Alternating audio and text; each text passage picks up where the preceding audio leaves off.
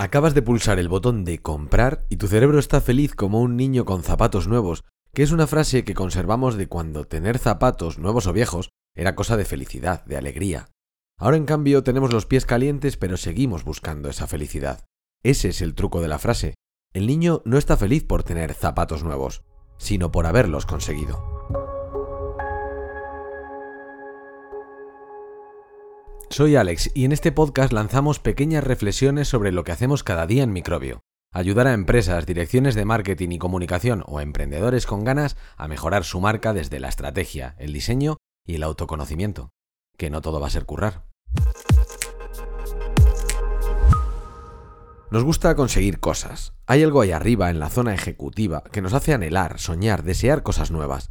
Antes incluso de los zapatos, los anhelos eran como eran todas las cosas antes, prehistóricas, casi instintivas. Luego la cosa se fue complicando y ahora anhelamos cosas todo el rato. Es la existencia un deseo constante de conseguir cosas, las que sean, y la civilización acaba reducida a una tarde de Black Friday en un centro comercial. Humanos haciendo lo suyo, consiguiendo cosas por la vía rápida, anticipando necesidades futuras y dándose una doble ración de endorfinas al puntito de sal como para no querer que llegue la Navidad. Los nombres de las cosas se convierten en lo que son de un día para otro y nadie sabe de dónde han salido. Pasa con el Black Friday, su origen podría remontarse a una gran resaca colectiva. El día después de Acción de Gracias, allá por los años 50 del siglo pasado, en Estados Unidos era uno de esos escasos momentos de la historia en que un gran grupo humano se ponía de acuerdo de forma espontánea. Esa mañana de viernes, como si un espíritu cansado tomara el control, Miles de trabajadores llamaban a sus jefes para hablarles de lo mal que se sentían. Ese día, sin trabajadores, solía conocerse como Black Friday, y podía ser el origen si no fuera porque los orígenes, como decíamos, siempre son inciertos.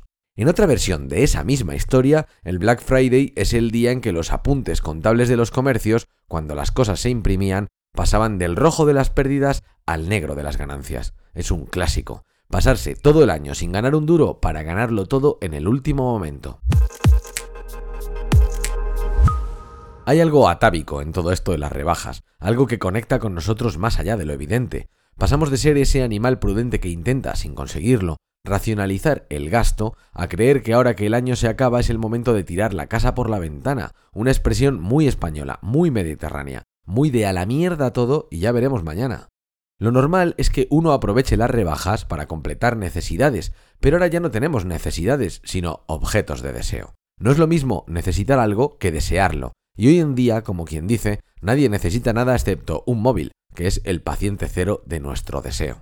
El caso es que compramos y compramos y compramos, pero seguimos sin estar satisfechos. La mayoría de las veces nos cuesta tan poco conseguir algo que una vez conseguido, una vez pulsado el botón, volvemos al punto de partida. Nos hemos pasado el juego y ahora ya no nos motiva el conseguir algo, que es lo fácil, sino que anticipamos incluso el deseo de conseguirlo.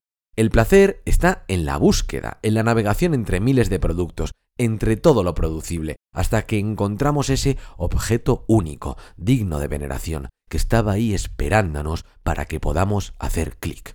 Y además, con un 10% de descuento, y solo por tiempo limitado. ¿Cómo coño no voy a comprarlo?